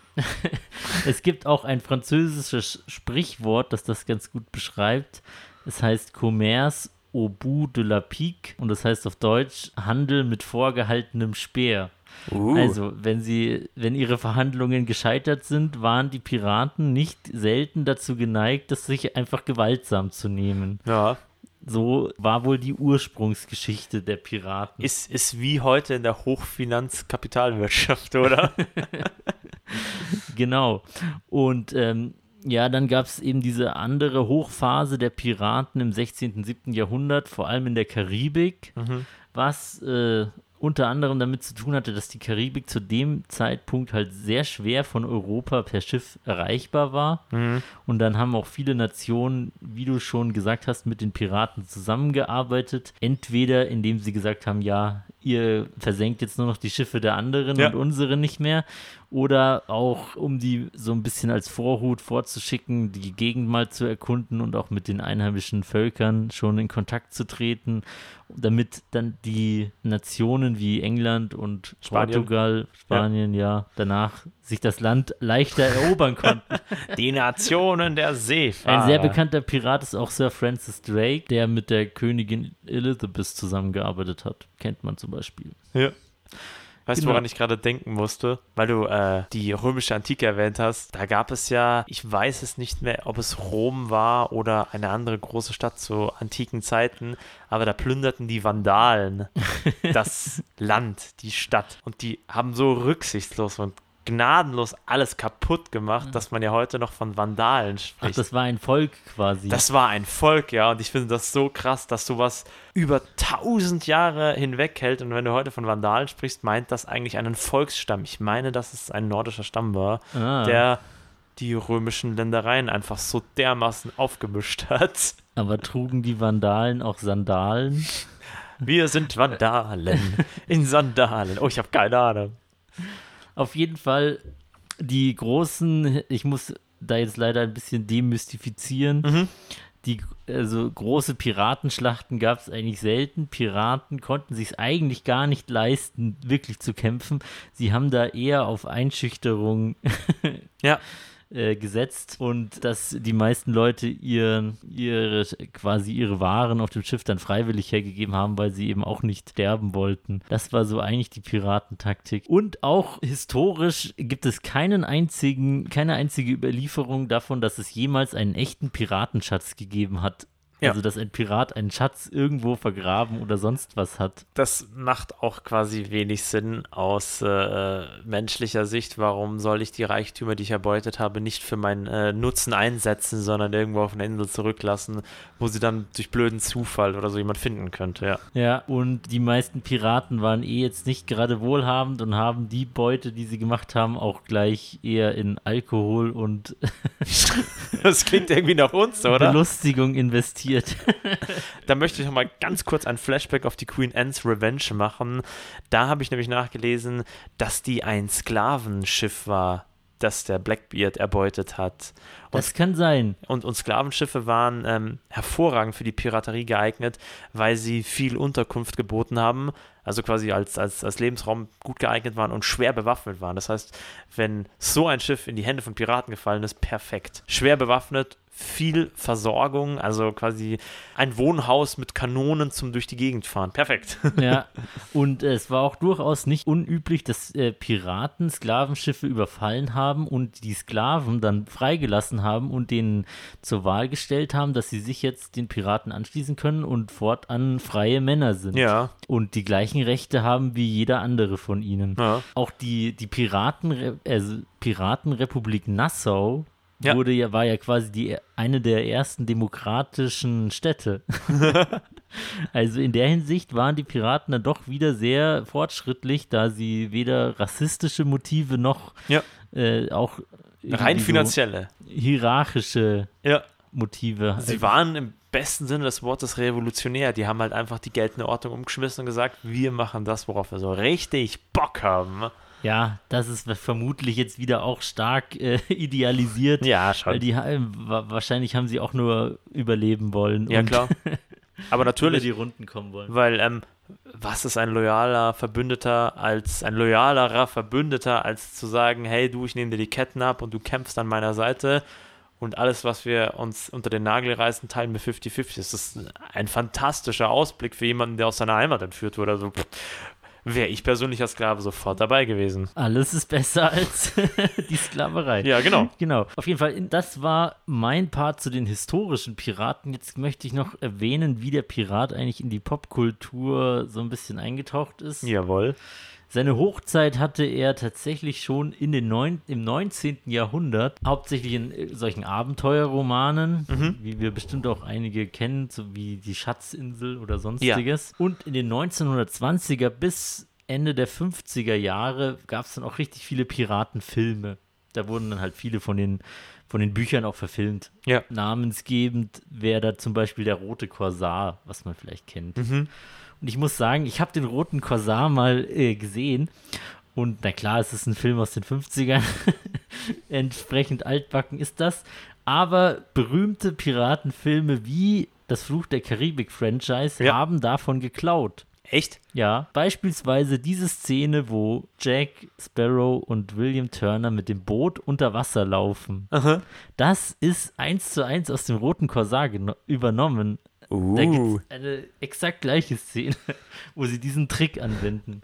Ich muss sagen, diese Szene, die hat mich schon als, als, als äh, pubertärer Bursche verwirrt. Weil das ist praktisch, faktisch, physikalisch unmöglich, so eine Luftblase mit einem Holzbrett unter Wasser zu drücken, dass du da zu zweit am Meeresgrund entlang Ja, da bräuchtest du entweder schon sehr starke Gewichte an den Füßen Ja, genau. und dann würdest du dir wahrscheinlich das Boot aus den Händen reißen. Ja, genau. Ja, aber wie, Ja, ich, es Nee, hat mich jetzt natürlich. trotzdem weniger gestört, weil ich fand, na klar. die Skelettmenschen waren jetzt physikalisch auch nicht gerade logisch. Aber sie waren fantasymäßig so gut. Ja, nee, natürlich. Auf jeden Fall in den 50ern, also bis zu den 50ern gab es sehr viele bekannte Piratenfilme. Dann hat es schlagartig aufgehört und Anfang der 2000er mit Fluch der Karibik und einigen anderen Computerspielen zum Beispiel, da kam auch ein Assassin's Creed Teil, Black Flag zu den Piraten raus und auch bis heute gibt es immer wieder einige Piratenspiele. Hat das so ein bisschen so ein kleines Revival bekommen, aber ich sag mal, große Filme sind jetzt außer Fluch der Karibik auch nicht rausgekommen. Nee, würde auch behaupten, dass Fluch der Karibik der ikonische ähm, Platzhalter von der Piratenmythologie in der quasi ganz aktuellen Popkultur ist, oder? Ja. Äh, Mir würde spontan auch nichts einfallen, was dem irgendwie das Wasser reichen könnte oder sagen kann, das ist vergleichbar. Fluch der Karibik äh, entstand ja eigentlich aus einer Disneyland-Attraktion heraus. Ich weiß gar nicht, ob du das weißt. Du, du hattest mir das mal erzählt, aber erzähl es gerne. Ja, also es gab zuerst eine passende Disneyland-Attraktion, wo auch so Figuren wie Jack Sparrow dann halt so als Animatronics dargestellt wurden. Und daraus kam dann erst der Film. Also, und dann haben sie das natürlich in Disneyland nochmal vergrößert, diese Ja. Bereiche. Ja, aber da war es tatsächlich, also man vermutet, normalerweise geht man von genau dem anderen andersrum. Ja, eigentlich schon. Also war ein bisschen Huhn vor dem Ei. Wer ist deine Lieblingsfigur in den Fluch der Karibik-Filmen? Hm. Ich mag Captain Barbossa. Boah, ich wollte jetzt spontan sagen, Captain Barbossa war einer der geilsten. Ja, auf jeden Fall. Wer mir auch immer super gut gefallen hat, war Fiorama. Ja, stimmt. Ein Auch von Schicksal. Und aus den unkanonischen Teilen, wie du sie so gerne nennst, war das jetzt der vierte oder der fünfte? Ähm, die äh, Runen bezeichnete oder, oder die, die, die tätowierte Hexe mit der, mit der, mit der Blatten, mit der Glatze. Sicher. Ja, ja, ja. Aber wie heißt sie denn? Die dann auch von, von ich glaube, es war der, der, ich glaube, das ist äh, tatsächlich Salazars Rache. Ja, den anderen hast du ja gar nicht richtig gesehen. Ja, nee, da habe ich nur gefühlt hingeschaut. Sollen wir das den Leuten auch noch erzählen? Wir haben Fluch der Karibik Nacht gemacht und gesagt, naja, trinken wir wieder Flaschen rum dazu, gell? Wir sind beide eingeschlafen. Ich habe von dem Film 20 Minuten mitbekommen, weil wir uns halt angefangen, wir haben uns getroffen, haben gesagt, schenkt mal so rum mit Cola, Gurt, ja, Banausentum, ja, ja, ja, ja, jetzt hört schon auf zu buhen, ist schon okay. und dann haben wir halt da ein paar Gläschen getrunken und dann haben wir den Film angemacht und saßen wir so da und vorher haben wir uns halt angeregt unterhalten und dann sind wir einfach weggepennt. Aber beim vierten Teil ist es auch nicht schade. Ich werde nicht müde zu betonen, dass ich nur die ersten drei Teile von Fluch der Karibik absolut gut finde. Der Rest ist äh, Quatsch. Das hätte ich und du in einem angestrengten Nachmittag besser hinbekommen, das Drehbuch und die Geschichte zu schreiben. Oh, da könnte man eigentlich einen Podcast machen über die, quasi, wie sagt man, in, internen Fehler, also die, die sich auf die Geschichte nicht, man kann das nicht zusammenfügen, das passt irgendwie so schlecht. Ja gut, wir wollen jetzt aber auch nicht zu tief darauf eingehen. Nee. Ich würde vorschlagen, dass wir jetzt nochmal eine kurze Pause machen Ja. und dann nochmal auf äh, Musik eingehen. Wir könnten ein paar Bands nennen, die noch im Pirate Metal sag ich mal, groß sind. Das, Mhm. das sind eh nicht allzu viele. Und auch ein paar weitere Songs, die einzelne Songs über Piraten. Genau, Pirate-Songs, die aber nicht von Pirate-Metal-Bands stammen, weil das ist äh, alles andere als unüblich. Da gibt es viele. Okay, los. Ja, da sind wir wieder. Für die letzte Runde des Podcasts. Ihr kriegt das sowieso nicht mit, weil es wird ja hervorragend geschnitten durch den werten Herrn Marco. Haben wir uns jetzt noch ein schönes Rumgetränk neben uns gestellt. Leider hatten wir keine Limetten, deswegen haben wir eine Scheibe Zitrone reingeschmissen. Ja, für den Flavor. Also ich würde sagen, das äh, nimmt sich nichts. Ich Außerdem großartig. werden wir durch die Zitrone vor Skorbut geschützt. Ja. Eine Wisst- alte Piratenkrankheit. Ja, wisst ihr überhaupt, was Skorbut, weißt du, was Skorbut ist? Natürlich. Ja, Vitaminmangel, gell? Ja. Das ist, Deswegen war es ratsam, immer so ein paar Äpfel zu essen Ja. auf einem Schiff. ja, Vermutlich deshalb gibt es auch diesen Gag aus Flug der Karibik mit den Äpfeln und Barossa. Boah, boah, das ist richtig deep. Aber das, das, das ergibt richtig Sinn, ja. Das ist vollkommen richtig. Mann, da könnte ich jetzt auf die Seefahrt und auf Krankheiten so richtig abdriften. Wusstest du, du zum Beispiel, dass die, ähm, gab ja berühmte Antarktis oder waren es Arktis-Reisen, wo man eben versucht hat, die, die Polkappen zu erreichen. Und da gab es ja einige Crews, die es äh, durch ein Wunder komplett geschafft haben und andere, die komplett untergegangen sind. Und ein legendär gescheiterter Versuch, den Pol der Erde zu erreichen, bestand darin, dass die Bleivernietungen der Konserven, die waren so verdammt giftig, dass die Leute halt elendig zugrunde gegangen sind. Also quasi, das Essen war gut, nur die Vernietungen der, der Konserven, die waren hochgiftig. Also. Also entweder konnten sie verhungern oder das Essen essen und an der Vergiftung sterben. ja, genau, also es war ganz, ganz grausam. Wusstest du, dass äh, Fluch der Karibik der erste Piratenfilm war, wo sie mal so die körperlichen Missstände der Seefahrer so ein bisschen aufgezeigt haben? Nein. Weil die Piraten dort haben ja allesamt schlechte Zähne, super gelbe Augen, mit Ja. Kontaktlinsen haben sie es dargestellt und fettige Haare. Also da wurden die Piraten mal wie so richtige Leute auf See dargestellt. Mhm.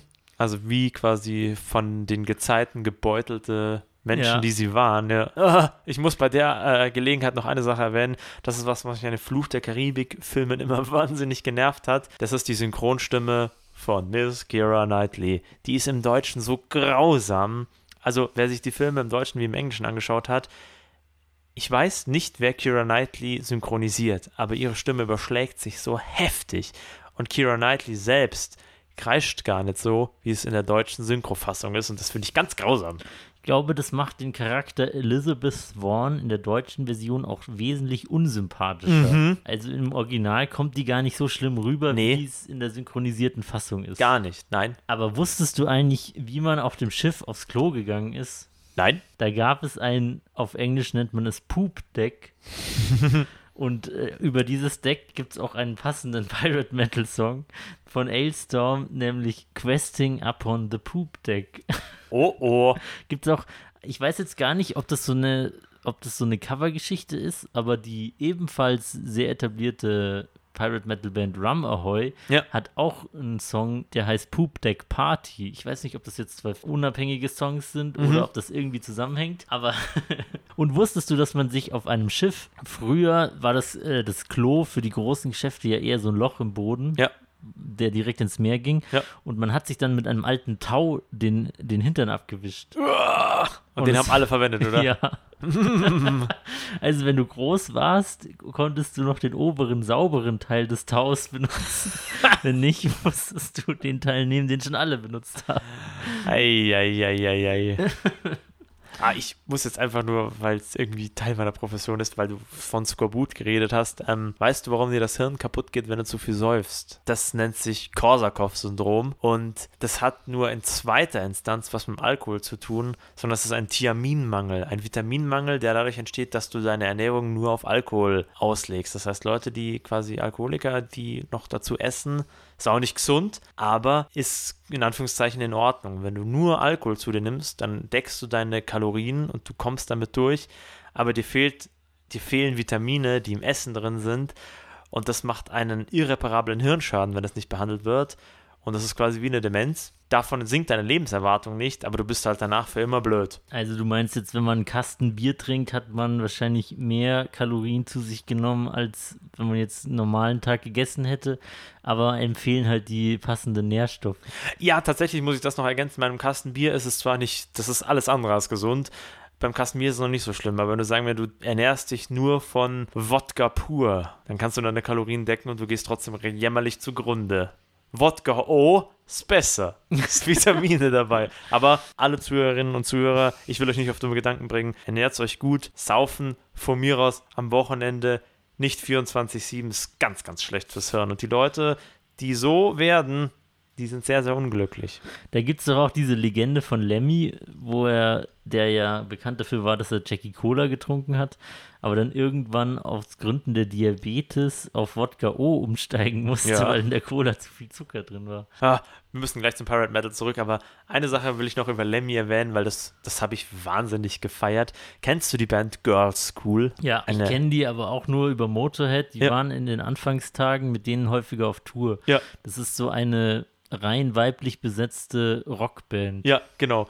Und ähm, da habe ich, äh, ich hoffe, ich habe das noch nicht schon erzählt im Podcast, da gibt es einen wunderbaren Ausschnitt, wo der Lemmy zur Tour befragt wird und er der Einzige ist, der dann halt wirklich sagt, so ja, und alle haben gesagt, so ja, das sind halt Frauen, die können da nichts. Der Lemmy hat dann so gesagt, so ja, die kann besser Gitarre spielen, als du es jemals konntest, gell? Und das war einfach so, der hat ein Statement abgegeben, das war einfach so gegen den Stream, so dieses Arrogante, was da vorherrscht, hat einfach gesagt, so fickt euch. Und dazu hat er sich einfach noch so ein schönes Glas Whisky in die Hand genommen und dazu, und dann kamen Fotos in der Einblende von, äh, von der Reportage, das war fantastisch. Also, das ist etwas, was man Lemmy Kilmister, man muss ihm ganz viele Sachen anrechnen, dass er einfach eine Ikone des Metals war und dass er dieses Genre geprägt hat, wie viele andere, aber auch wie kaum ein anderer. Und dass der halt einfach gesagt hat, so, ja, was soll der Schmarrn, ey? Müssen uns doch nicht dumm aufspielen hier. Fand ich phänomenal gut. Muss ich einfach nur sagen. Weißt du, ob das in dieser, ob das eine Szene ist aus dieser großen Lemmy-Doku, die es ja auch eine Zeit lang auf Netflix gab, oder ist das wieder was anderes? Das kann sein. Es war sicher nicht, also ich habe es sicher nicht bei der Lemmy-Doku gesehen, aber es kann durchaus sein, dass das da äh, mit eingebaut ist. Okay, jetzt müssen wir aber ganz schnell zurück zu den Piraten mit Yes. den lustigen Hüten. Ja. Kennst du eigentlich viele Pirate Metal Bands außer Running Wild und Ailstorm? Ähm, Swashbuckle ist die erste, nein, die mir nein, einfällt. die Frage ist, Ach so. ob du welche kennst, weil wenn ja, können wir jetzt abwechselnd welche aufzählen, aber wenn du gar nicht so viele kennst, macht das keinen Sinn. Puh, mit Swashbuckle beißt es bei mir aus, also würde ich vielleicht eher sagen, nein. Okay, dann nenn mal die, die du kennst. Swashbuckle. Kenne ich auch, sind Ja. Amerikaner und machen auch genretypisch gar nicht so den klassischen Pirate Folk Power Metal Mix, haben ihre Wurzeln eher im Thrash Metal. Ja, die hatten viel härtere Sounds. Die waren ja immer auf Tour mit Elstorm, als das Ganze angefangen hat. Also zweimal habe ich die gesehen auf der Tour. Danach verschwand in Anführungszeichen Swashbuckle für mich so aus äh, dem Blickfeld, weil die einfach nicht mehr aufgetreten sind in Europa. Ja, Oder ich glaube, das ein? letzte Album von denen ist auch eine Zeit her. Aha, Ich glaube, mindestens fünf Jahre oder so. krass. Ja. Nee, also sonst, ich kenne, ich habe hier noch auf meiner kleinen Liste jede Menge Bands, die Pirate Sound gemacht haben, obwohl sie keine Parameter besprechen wir gleich Genau. danach. Deswegen, Mir fällt noch ein Lagerstein. natürlich, ja gut, da wäre ich jetzt spontan nicht mehr drauf gekommen, aber fantastisch, äh, großartiger Sound. Auch bei Lagerstein, die ja gefühlt irgendwie aus zehn Bandmitgliedern bestehen, ist der Folk-Anteil, finde ich, sehr groß. Die Ja. haben viele solche Mittelalter angehauchten Instrumente. Und äh, wusstest du, dass der ehemalige Bassist von Lagerstein inzwischen bei Ailstorm ist? Nee, krass. Die sind auf jeden Fall auch verbandelt, waren, glaube ich, auch schon aus, auf Tour. Ich wollte gerade sagen, australische Metalband, gell? Ja, die sind Das aus Australien. Ziemlich weit auseinander. An was ich mich beim Lagerstein-Konzert noch erinnere, ist, dass die einen, ein eigenes Crewmitglied hatten, das dafür gesorgt hat, dass jeder der Bandmitglieder einmal die Bierbong kriegt während dem Konzert. also wer es nicht kennt, Bierbong, so ein Trichter halt mit so einem langen Schlauch dran, Ja. wo man ein ganzes Bier reinkippen kann. Ah. Dann kn kniest du dich im Optimalfall hin, nimmst den Schlauch in den Mund und das Ding wird nach oben gerissen und du hast das Bier in 10 Sekunden runtergeschluckt.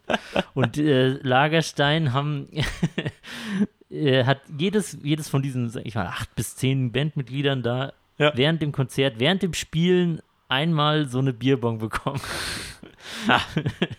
Weißt du, mit den zwei Weißbier im Blut, die wir jetzt hier im Podcast haben und dem Eröffnungsschnaps, ah, denke ich sofort an den Sound. We built a ship that will never touch sea, never gone wet, never sink too deep. Der Song von Lagerstein. Das ist mein absolutes Lieblingslied von denen. Und ich habe die tatsächlich nur durch dich kennengelernt. Und dann waren wir zusammen auf dem Konzert und das war hammergeil.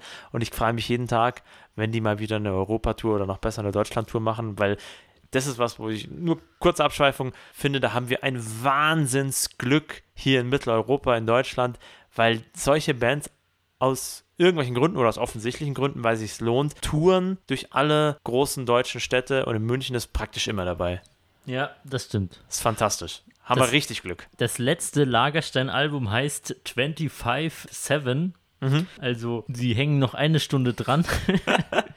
Und ich finde, das passt auch, wenn du dir, ich habe mir das Tour-T-Shirt von damals gekauft, 2019. das habe ich da sind auch. hinten die Tourdaten drauf und äh, 25-7 beschreibt diese Tour, die sie damals durch Europa gemacht haben, mehr als treffend, denn die haben wirklich jeden Tag ein Konzert gespielt, dann war vielleicht alle Oh, ja, zwei ja. Wochen mal ein Tag frei. Ja.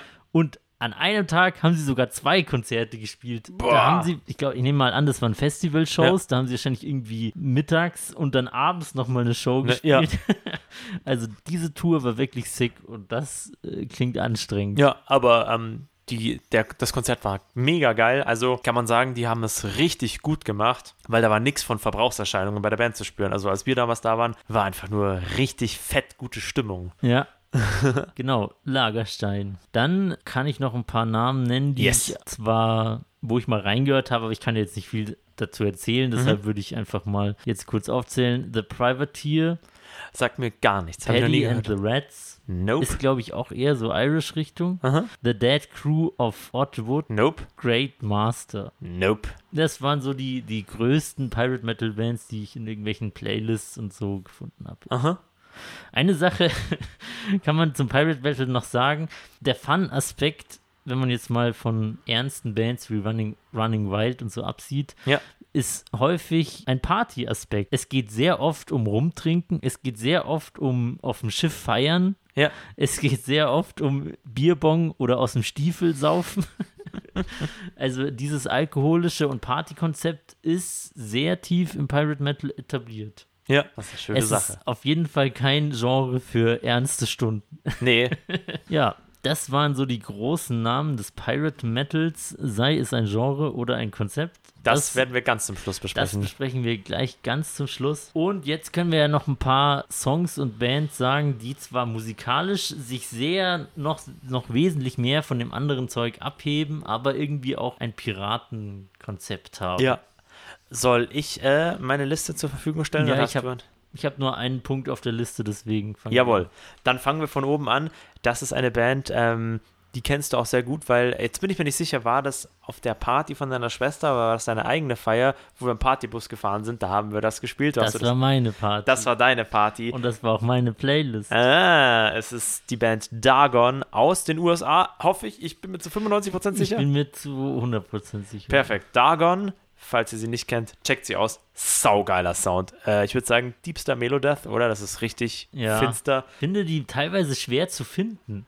Ja, das ist eine winzige Band. Der Song heißt Back to the Sea und ähm, also man spürt das Pirate-Theme so richtig, aber es ist musikalisch nicht genauso verortet, wie wir es jetzt gerade beschrieben haben. Also der Fun-Aspekt, das ist einfach düsterer, sturmgepeitschter Sound. Also stellt euch eure Schaluppe vor, wie sie auf den Strudel zufährt und ihr einfach nur anreißt und sagt, ich fahr da nicht rein, ich Auf ihr den. Malstroh. Genau, das ist so einer der ersten Metal-Bands, die mir dann in den Sinn kommt. Soll ich weitermachen? Aber ist nicht das ganze Album so ein bisschen Piraten konzipiert oder ist das wirklich nur der einzige Song und darauf haben sie dann auch das Cover-Artwork aufgebaut? Also das Cover-Artwork ist definitiv Pirate-Style, ähm, kann ich dir tatsächlich nicht beantworten. Ich bin an dem einen Song hängen geblieben.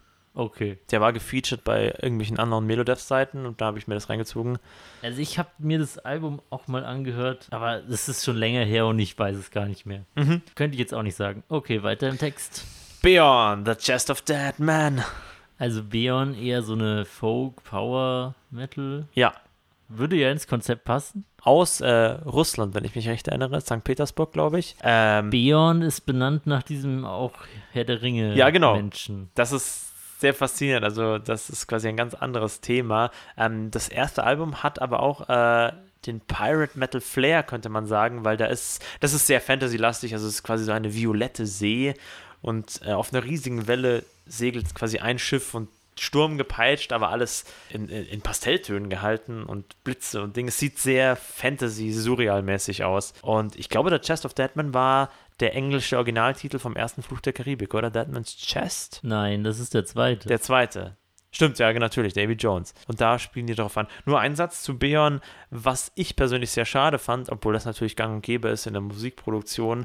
Die haben quasi äh, ein, eine Demo gemacht und da ist der, äh, da sind die Vocals nicht gepitcht. Da singt er so, wie er singen kann. Und das ist gut. Und auf, der Al auf dem Album, was sie rausgebracht haben, da ist das unfassbar hoch gepitcht. Also eine Stimme, die der Sänger gar nicht erreichen kann. Das ist halt kein Rob Halford oder irgendein anderer von den legendären Sängern, die viele, viele Oktaven abdecken können oder Sängerinnen. Fand ich ein bisschen schade, was mich regelrecht irritiert hat, weil ähm, einfach die Demo gut war und der Sänger von Beon gut singen kann, aber das, was sie sich scheinbar gewünscht haben fürs Album, das kann der gar nicht gesangstechnisch liefern.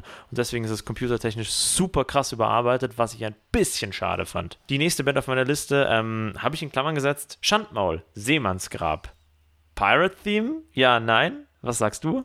Hm, könnte man schon so interpretieren, aber natürlich auch einfach Seefahrer allgemein. Ja. Muss jetzt nicht auf Piraten bezogen sein. Nee, geht auch um Sirenen in dem Song. Könnte man quasi auch in die griechische Mythologie verorten, den Sound. Ja, also Seefahrt einfach allgemein. Ja.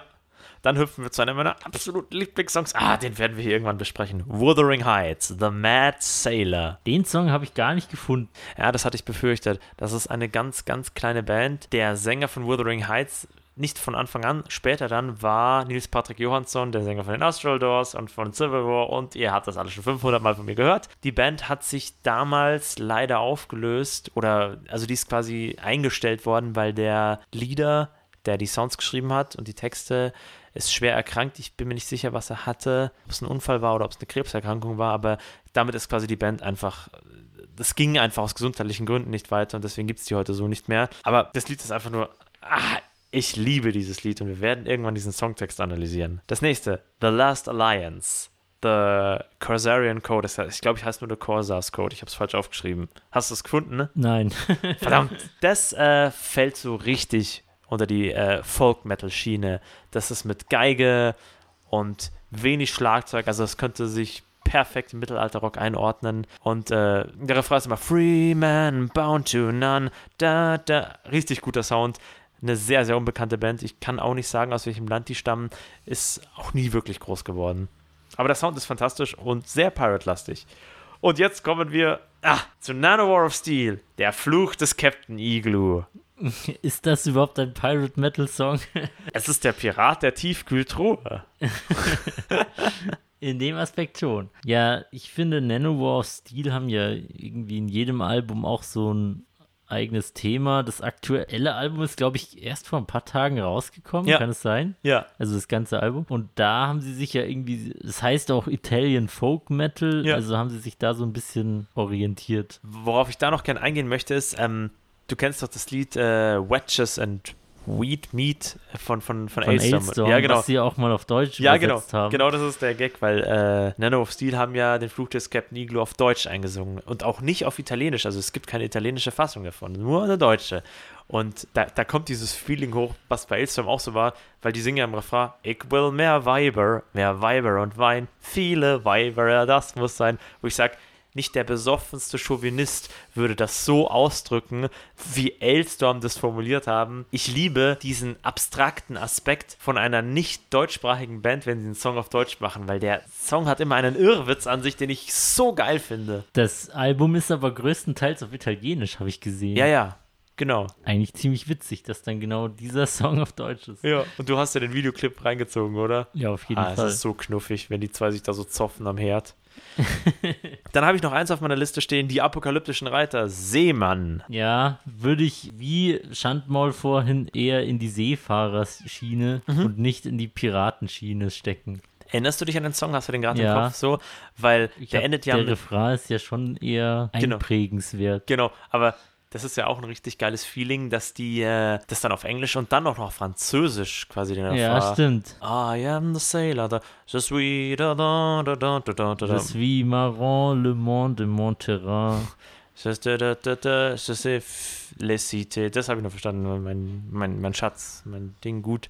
Ja, ja, das ist richtig geil. Damit wäre ich mit der Liste auch schon durch. Wahrscheinlich gibt es noch 100 weitere Sounds, Songs, geschriebene Lieder, Liedgut, Texte, die sich mit dem Piratenthema befassen und im Metal verankert sind, aber nicht auf einem Wisch stehen. Deswegen Props zu denen. Es gab mal sogar eine Lokalband in München, die sich dem Pirate Metal verschrieben haben. Oi. Aber die gibt es schon seit einigen Jahren nicht mehr. M mindestens seit zehn.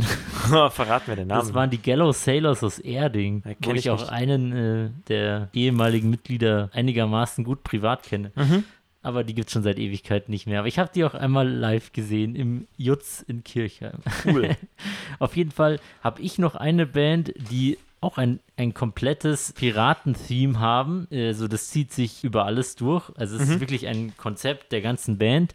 Aber sie machen auch überhaupt keinen Pirate Metal, in Ja. Anführungsstrichen. Die Band habe ich auch schon mal erwähnt. Äh, sie heißt Rain und ist aus Polen.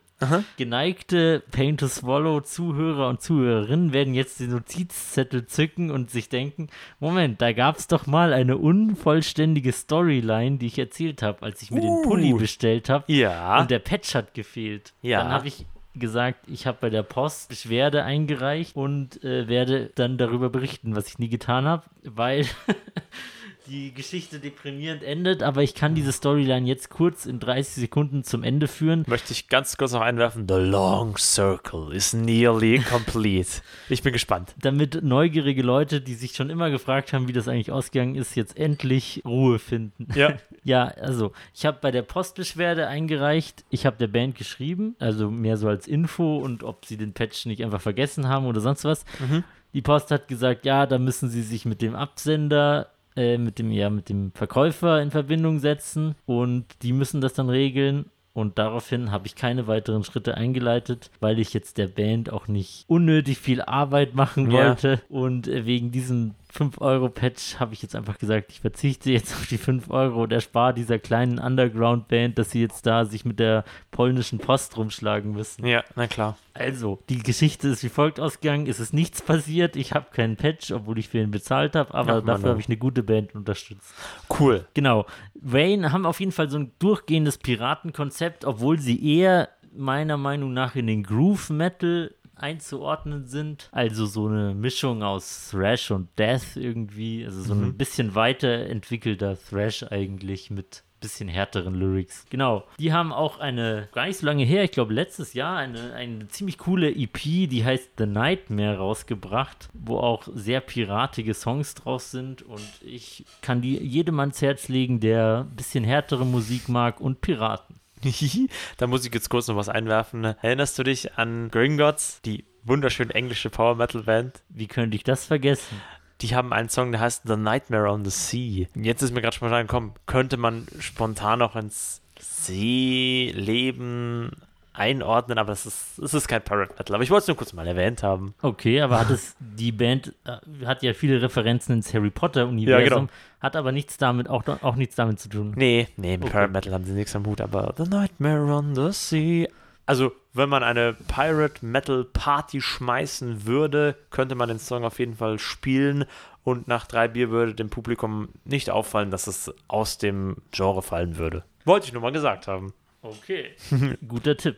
Ich werde nach dieser eleganten Folge die Playlist mit vielen neuen Pirate-themed oder genre-lastigen Songs füllen. geil. Die Playlist heißt The Pay to Swallow, wie dieser Podcast auf Spotify. An dieser Stelle möchte ich noch sagen, dass Wayne teilweise auch sehr ungünstig zu recherchieren ist. Wenn du es zum Beispiel bei Spotify eingibst, kommen lauter Vorschläge Vanessa irgendwer, weil Ja. halt Wayne in Vanessa wann- drin ist. Ja, genau, ja, ja. Und dann kommt als erstes Vanessa Mai und da gibt es noch zehn andere Vanessas, die Ja. irgendwelche komische Musik machen. Also lieber nach dem Album The Nightmare suchen, als nach dem Bandnamen Wayne. Bevor wir jetzt den Podcast langsam zum Ende führen, äh, weil jetzt haben wir schon richtig krass überzogen, wie immer eigentlich, wir dürfen nicht vergessen, dass wir die Frage aufgemacht haben, ist das jetzt ein eigenes Genre, Pirate Metal, oder ist es nur eine Erscheinung im Bereich des Power Folk? Genau. Deswegen wäre mein Vorschlag, jeder von uns bekommt jetzt noch 30 Sekunden Redezeit und darf pitchen, ob er findet, dass Pirate Metal ein eigenes Genre ist oder nicht. Ja. Und möchtest du anfangen oder soll ich anfangen? Ich lege jetzt los, weil meine Meinung ist nicht gut differenziert und ich kann mir tatsächlich nichts bilden. Legen wir Okay, los. Los. Jawohl. Ich habe mir eine Playlist mit den obskursten Subgenres in der Musik angeschaut von einem ganz, ganz großen YouTube-Channel. Und da war Pirate Metal explizit als eigenes Genre aufgelistet. Und ich habe mich dann einfach mal der Meinung angeschlossen. Da war auch Nintendo-Core drauf und andere sehr, sehr makabre Metal-Genres. Und ich dachte mir so, naja, wenn die das recherchiert haben, ich kann das so annehmen, auch wenn ich wenig Vertreter sehe und die Kombination aus, Pirate, äh, aus, aus Folk Metal und äh, Power Metal sehe, würde ich es als eigenes Genre akzeptieren, aber ich kann nicht genau beschreiben, warum. Und jetzt bist du dran. Okay. Je länger ich mich mit dem Thema beschäftigt habe, bin ich der Meinung, dass es kein eigenes Genre ist, da es so viele verschiedene Bands gibt, die man dem Genre zuordnen müsste, die aber komplett unterschiedliche Musik machen. Und Hauptargument, du könntest jede Pirate Metal Band nehmen, die Bühnenshow abändern ohne Piratenkonzept und die Lyrics in ein anderes Thema richten und niemand würde es Pirate Metal äh, nennen, obwohl es dieselbe Musik ist mit nur einer anderen Bühnenshow und ein bisschen anderen Texten. Ja, verstehe. Ja. Ha. Das wäre zumindest erstmal alles, was uns zum Thema Pirate Metal und Piraten im Allgemeinen einfällt. ja. Mehr als wahrscheinlich äh, wir geplant hatten, oder? Ja, richtig. Ist jetzt doch sehr viel länger geworden. Vielleicht machen wir auch mal zu einzelnen Bands nochmal eine eigene Folge oder zu anderen Dingen. An dieser Stelle möchte ich jetzt noch einen schlechten Witz erzählen. Yes, ich freue mich schon den ganzen Abend drauf. Alle, die jetzt Angst haben, ich würde den Standard-Piraten schlechten Witz erzählen, von wegen Kreiszeichnen und so weiter. Was? Den musst, du, den, den musst du mir jetzt erzählen, weil ich nicht weiß, was du meinst. Aber ich, na gut, aber ich werde sagen, ich werde nicht den Witz erzählen, ja. Warum Piraten keinen Kreis zeichnen können oder warum Seeräuber keinen Kreis zeichnen können. Jetzt habe ich ihn eh schon falsch erzählt, Au. weil sie Piraten.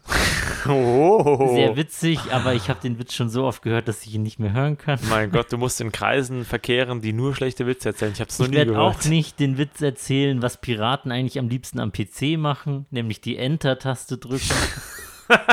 Sondern ich werde den Witz erzählen, warum können Piraten eigentlich keine Karten spielen? Warum? Weil sie die ganze Zeit auf dem Deck sitzen. Der war nicht schlecht. Mann, ich wünschte, mir würden spontan immer so viele doofe Witze einfallen. Cool. Nennen wir es spontan. Ja, An dieser Stelle gibt es nur noch eine piratige Sache zu sagen. die wir immer gesagt haben. Teil des Schiffs, Teil der Crew, Teil des Schiffs, Teil der Crew, Teil des Schiffs, Teil der Crew, Teil des Schiffs, Teil der Crew.